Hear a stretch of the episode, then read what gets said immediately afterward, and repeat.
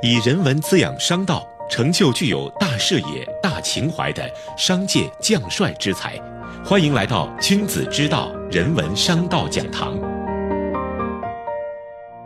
本节目由复旦大学 EMBA 和第一财经广播联合制作播出。我们生活在一个快速变化、充满不确定性的世界，信息爆炸，知识快速更迭。如何教育孩子才能让他们拥有快速适应甚至领跑的能力呢？关于孩子未来的教育道路该如何布局？为解决这些困惑，本期节目我们来听上海纽约大学创校校长于立中的讲座，题目是“我们要给孩子怎样的教育才能让他适应未来世界”，共同探讨新形势下国际化教育道路的未来。我是声音转述人杨申。疫情的冲击让很多人重新思考如何规划孩子的国际教育。首先要强调一点，国际化教育不等同于欧美教育。很多人一听到国际化教育就想到欧美，因为现代教育体系是从欧美发展起来的。显而易见，欧美的一流学校比我们走得更早、更快。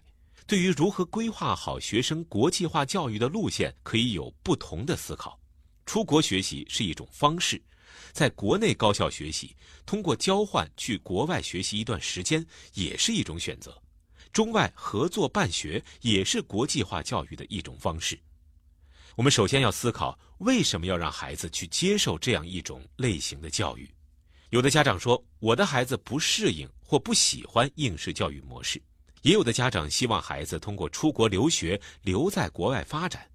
我的体会是，国际化教育首先是文化理解、文化融合。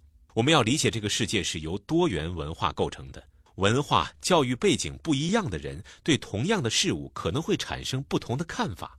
能理解这种不同，并且求同存异，在不同文化之间找到共同点，并且很好的融合起来，认识一个完整的世界，这是人类社会未来发展的重要基础。国际化教育是在提升。跨文化沟通、交流、合作能力的基础上，面对和处理人类社会遇到的各种复杂问题，我们要教育年轻一代，让他们能够看到完整的世界，这是国际化教育的价值之一。我在上海纽约大学工作了八年，实际上我也是学习者。学生选择了上海纽约大学，在某种程度上是选择了不一样的人生道路和学习方式，充满挑战，也有很多惊喜。主动学习会有更多的自我选择，对一个人的成长有着意外的效果。国际化教育帮助学生在更宽的视野下思辨，在比较思辨的基础上构建积极的世界观、人生态度和价值取向。国际化教育强调的是兴趣驱动下的学习模式，重视实践，培养批判性思维能力、人文精神、创新能力和创新意识，重视信息技术的应用等等。这些都是国际化教育在努力探索的方面。如果家庭条件允许的话，家长应该支持孩子在不同阶段出国看看，学习一段时间，能够在不同的文化环境里学习成长，对孩子的眼界、处事的能力、成熟度都有一定的好处。前提是孩子要喜欢、要愿意，千万不要逼着他们去做。也有家长会问我，什么时候孩子出去是最合适的？每个孩子成长的过程都不一样，禀赋也不一样。我个人认为，当孩子扎下了中国文化的根，再选择出国学习可能更合适。面对多元文化，心里有了本土文化的根基，才会有比较的基础，能够更好的认识世界的发展。在全球疫情不确定因素的影响下，加上中美之间政治和贸易的摩擦，家长们对留学前景有很多顾虑。我个人认为，接下来到国外去学习会受到比较大的影响，但是学生的跨国流动、出国留学的趋势在相当一段时间里不会改变。如果发生大的改变，一定有某种根本性的变化，如中国教育有了重大的变化，或者国外环境发生了重大变化。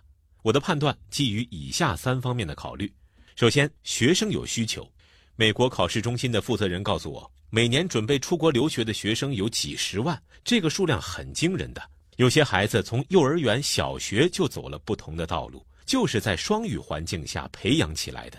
这些家庭做了这样的选择，是因为对目前国内教育体制的不适应、不喜欢，现在要改变方向是比较困难的。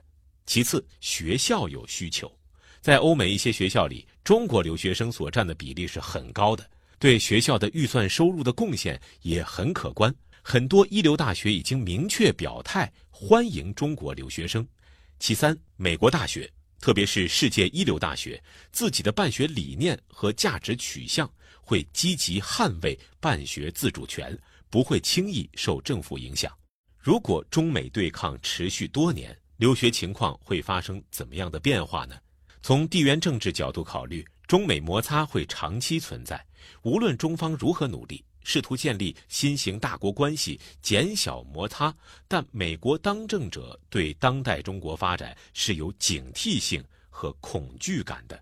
无论是谁上台，只是程度问题、策略问题。理性分析，中美两国关系很难回到改革开放之初，但也不会完全脱钩。我不是地缘政治学方面的专家，只是觉得当下中美教育的合作越来越重要了。如果两国政治、外交上发生对抗，经济贸易上出现摩擦，那么人文交流这条底线就越来越重要。而人文交流两个主要的方面是文化和教育。我们应该让两国的青年学子有更理性的认识，应该有更多的交往，互相理解和尊重，求同存异。这是未来世界和平的希望。从出国留学来看，我认为本科生和硕士研究生的影响不会很大。博士生的研究领域可能会受到一定影响，相对而言，公费留学的影响会更大一点。这个看法建立在目前美国政府不断变化的态度和政令之上。至于留学国别的变化，是否越来越多的学生选择不出国等问题，取决于内因，就是留学目的、经济状况、国内教育改革和教育质量等等，还有外因。那就是各国留学政策、地缘政治形势、国家稳定安全等等，我们需要拭目以待。今年申请国外大学的高中学生会遇到一些变数，除了全球疫情的影响、地缘政治的影响，家长的心态也发生了变化。我想说的是，还有一段时间可以观察，可以考虑，不要过于焦虑。今天这个世界变是绝对的，不变是相对的。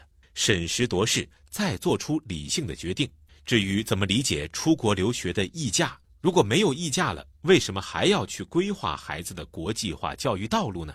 我认为，光从经济上的投入和产出看溢价，这种可能性越来越小。如果指望孩子出国留学，可以在国外找个理想的工作，或者回国得到一个高回报的职业，获得更多的经济利益，不是在每位留学生身上都能体现的。但出国留学的目的远远不止于此，比如拓宽视野。提升跨文化交流合作的能力，增强人的幸福感。再比如，对国内教育体制的不适应和不满意等等。因为收获的目标不同，所以收获的价值也不同。这就是价值取向的问题。好，以上就是上海纽约大学创校校长于立中的演讲。我们要给孩子怎样的教育，才能让他适应未来世界？商道人文融会贯通，感谢收听《君子之道》复旦大学 EMBA 人文商道讲堂，我们下期再见。